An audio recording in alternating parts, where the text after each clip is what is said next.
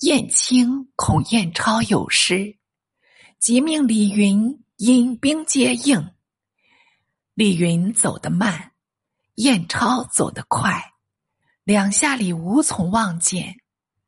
即李云行了一程，见前面统是山谷，林庆丛杂，崖壑阴沉，四面探望，并不见有燕超。也不见有辽兵，自知凶多吉少，只好仔细窥探，再行前进。猛听得几声呼哨，深谷中涌出许多辽兵。当先一员大将，生得眼似铜铃，面似锅底，手执一柄大干刀，高声喝道。杀不尽的蛮子，快来受死！李云心下一慌，也管不及燕超生死，只好火速收兵，回马急奔。说时迟，那时快，番兵番将已经杀到，冲得周军七零八落。云至此，不遑后顾。连步兵同行弃去，一口气跑回大营。番将哪里肯舍？周马追来，幸亏燕青出兵抵住，放过李云，与番将大战一场，杀伤相当。日将西下，番将方收兵回去。燕青一敛兵回城，这次开仗。丧失了一员大将史彦超，及彦超带去二十余骑，一个也没有逃回。就是李云麾下已十死七八。燕青长叹道：“我原说不如回军，偏偏主上不允，害得丧兵折将，如何是好？”说至此。遂命真奇银夜出探，访问燕超下落。只一臣得了真报，燕超被辽兵诱入山中，冲突不出，杀毙辽兵甚多，力竭身亡。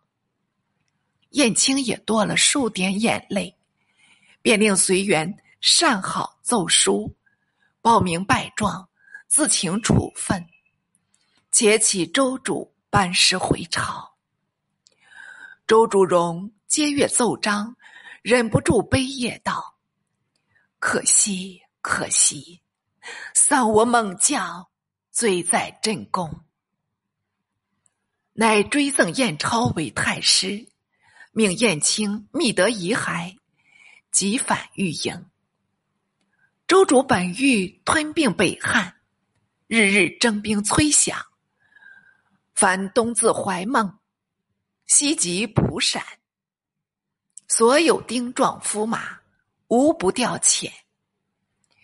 意图以劳弊不堪，更兼大雨时行，毅力交作，更不便久遁城下。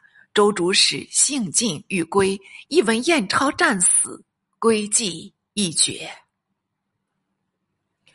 先是北汉使臣王德忠被周军隔断，不能回入晋阳，暂留代州。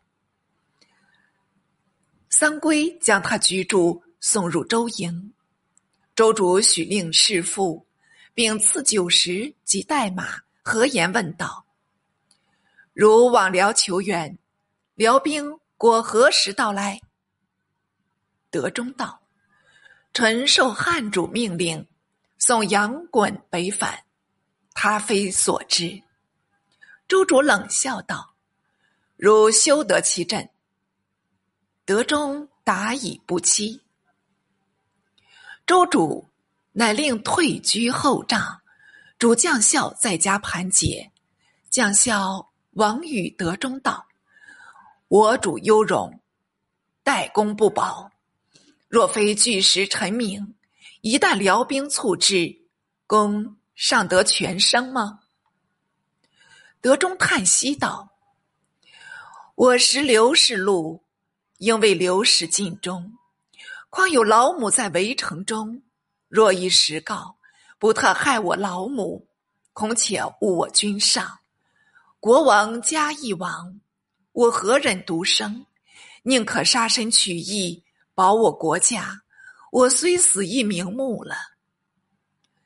此人却有劣质，指周主绝迹难归，随则德中期往，将他缢死。会符彦卿等自新州迟还，入见周主，面奏燕超遗骸，无从寻拜，不得已招魂入关，炼以旧时衣冠，敕令随军于归。周主也只好付诸一叹。出营亲殿，殿毕入营，便命军士收拾行装，即日班师。同州节度使要元福入奏道：“进军容易，退军难，陛下需慎重将士。”周主道：“朕一概委清。”元福乃部属卒伍。步步为营，此各军先行，自为后殿。营内尚有粮草数十万，不及搬取，一并毁去。此外随军资械，亦多抛弃。大众匆匆就道，巴不得立刻入京。队伍散乱，无复行列。北汉主刘崇出兵追聂。亏得要元福断后义军严刑戒备，列成方阵，似北汉兵将近，屹立不动，镇定如山。北汉兵冲突数次，即似铜墙铁壁，无隙可钻，渐渐的神颓气举。那元福阵内却发出一声梆响，把方阵变成长蛇阵来击北汉兵。北汉兵顿时骇退，反被元福驱杀数里，斩首千余级，方徐徐再退，向南护驾去了。元福能军，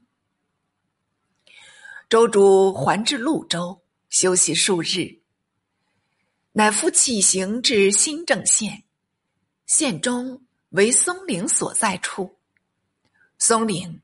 即周太祖陵，太师冯道，监公早俊，子公告贬，道亦病死。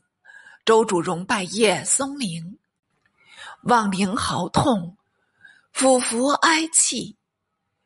只祭典礼毕，乃收泪而退。一意独舞，至送葬俱未亲到。柴荣以未免负恩，敕赐守陵将吏及晋陵护伯有差，追封冯道为营王。此事文义。道卒年已七十三，立相四代，且受辽封为太傅。冯营为越，阿谀取容，常自作长乐老序，自述历朝荣誉。后来，送欧阳修著五代史，及他寡廉鲜耻，有愧国州司户王宁妻。宁病莫任所，有子上幼，其李氏携子赋诗，反过开封府，投宿旅社。馆主不肯留宿，千里侍婢，迫使出门。李氏仰天大痛道。我为妇人，不能守节，乃任他牵臂吗？见门旁有斧，便顺手取来，把臂砍去，晕仆门外。好容易才得苏醒。道旁行人相顾嗟叹，都责主人不情。主人乃留他入舍，给帛缠臂，乃得无恙。开封尹闻知此事，后续李氏。斥责馆主，且为李氏请经朝廷。看官听说，忠臣不是二主，烈女不是二夫。如王宁妻才算烈女，冯道最是无耻，最是不忠。若与王宁妻相较，真正可修。愿后世勿笑此长乐老呢。